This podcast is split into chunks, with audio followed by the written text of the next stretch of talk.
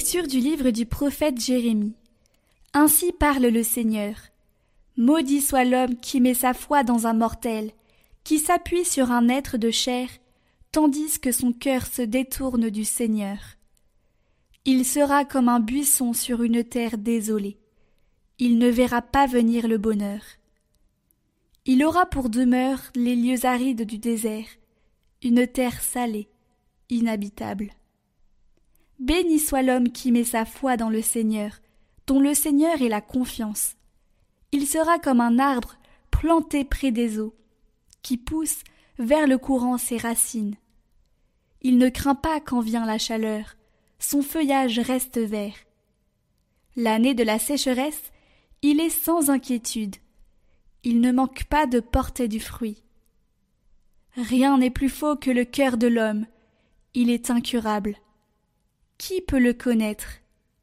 Moi, le Seigneur, qui pénètre les cœurs et qui scrute les reins, afin de rendre à chacun selon sa conduite, selon le fruit de ses actes.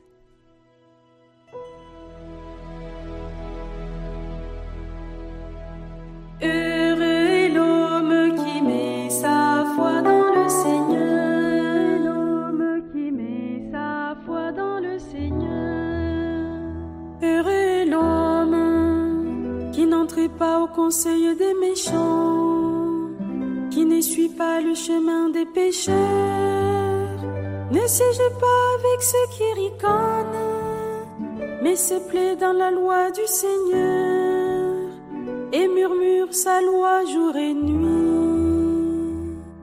Il est comme un arbre planté près d'un ruisseau qui donne du fruit en son temps et jamais son feuillage ne meurt. Tout ce qu'il entreprend réussira. Tel n'est pas le sort des méchants. Mais il est comme la paille, balayée par le vent. Le Seigneur connaît le chemin des justes, mais le chemin des méchants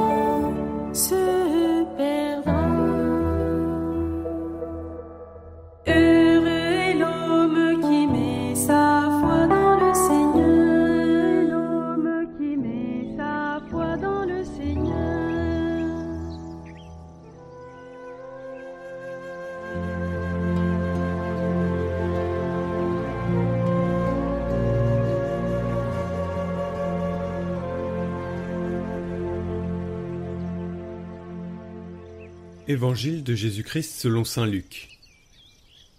En ce temps-là, Jésus disait aux pharisiens Il y avait un homme riche, vêtu de pourpre et de lin qui faisait chaque jour des festins somptueux. Devant son portail gisait un pauvre nommé Lazare, qui était couvert d'ulcères. Il aurait bien voulu se rassasier de ce qui tombait de la table du riche. Mais les chiens, eux, venait lécher ses ulcères. Or, le pauvre mourut, et les anges l'emportèrent auprès d'Abraham. Le riche mourut aussi, et on l'enterra. Au séjour des morts, il était en proie à la torture. Levant les yeux, il vit Abraham de loin et Lazare tout près de lui.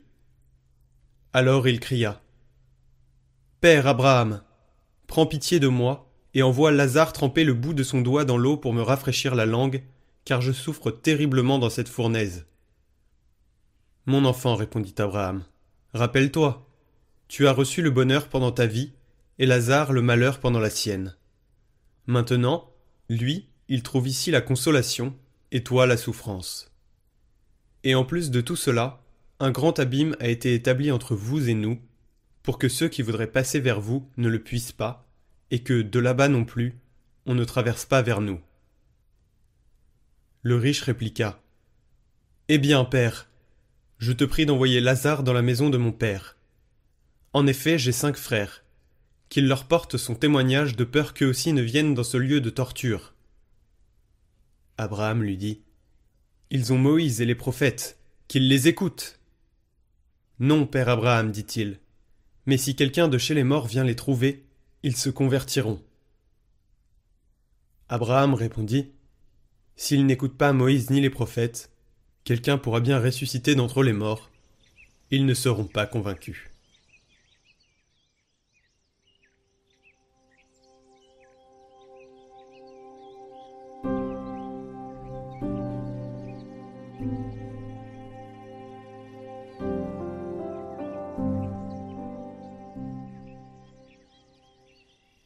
Ignorer le pauvre, c'est mépriser Dieu.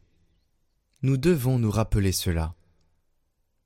On doit remarquer un détail dans la parabole. Le riche n'a pas de nom. Mais il est seulement appelé par un adjectif, le riche. Alors que le pauvre, le nom du pauvre est répété cinq fois. C'est Lazare. Ça signifie Dieu aide. Lazare qui gît devant la porte est un rappel vivant fait aux riches, pour se souvenir de Dieu. Mais le riche n'écoute pas ce rappel. Il sera donc condamné, non pour ses richesses, mais pour avoir été incapable de sentir de la compassion à l'égard de Lazare et de le secourir. Le riche connaissait la parole de Dieu, mais il ne l'a pas laissé entrer dans son cœur. Il ne l'a pas écouté. Il a donc été incapable d'ouvrir les yeux et d'avoir de la compassion pour le pauvre. Aucun messager et aucun message ne pourront remplacer les pauvres que nous rencontrons sur notre chemin, car en eux c'est Jésus lui-même qui vient à notre rencontre. Dans la mesure où vous l'avez fait à l'un de ces plus petits de mes frères, c'est à moi que vous l'avez fait, dit Jésus. Ainsi, dans le retournement des destins que la parabole décrit, est caché le mystère de notre salut dans lequel Jésus unit la pauvreté à la miséricorde.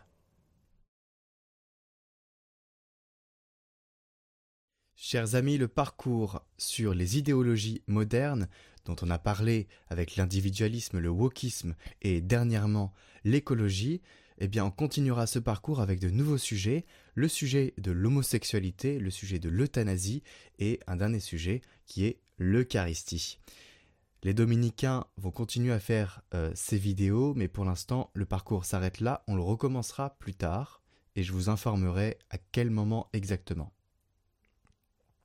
À venir, il y a un parcours formidable sur le décalogue, sur les commandements, mais qui ne sont pas des commandements en réalité, qui sont des paroles, et on verra ça, et on verra comment le péché entre en nous, et comment justement rester obéissant à cette étape de la loi, c'est très facile, et on verra ça avec le père Alain Dumont, qui est vraiment une personne qui connaît la Bible sur le bout des doigts. En attendant, je vous propose de retourner, si vous n'avez pas eu le temps de les visionner entièrement, sur les vidéos qui ont déjà été tournées sur les idéologies modernes. C'est vraiment très important d'être euh, formé là-dessus et de savoir quoi répondre et comment se positionner. Parce qu'on y est confronté, nous chrétiens, et on a des âmes en face de nous. Hein. Il faut aussi savoir leur parler. Donc le lien s'affiche en haut à droite de cette vidéo. Quant à moi, eh bien mon séjour en France est terminé. Je retourne en Corée pour 4 mois pour finir mes études. Je compte sur vos prières, les études Catoglade et puis d'autres projets à côté. Je me confie à vous, tout comme j'ai confié vos intentions de prière au Sacré-Cœur et dans les sanctuaires où j'ai été, euh, au Mont-Saint-Michel par exemple aussi. Mais on se verra très bientôt et d'ici là, soyez saints et laissez Dieu faire son œuvre en vous.